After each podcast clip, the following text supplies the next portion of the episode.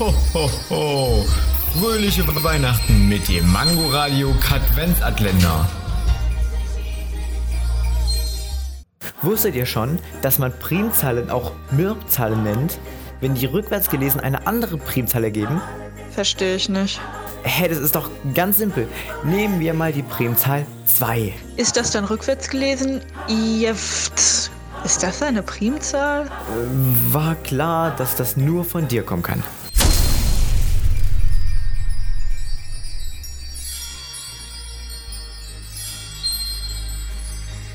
Ho, ho. Fröhliche Weihnachten mit dem Mangoradio Katwenzatländer.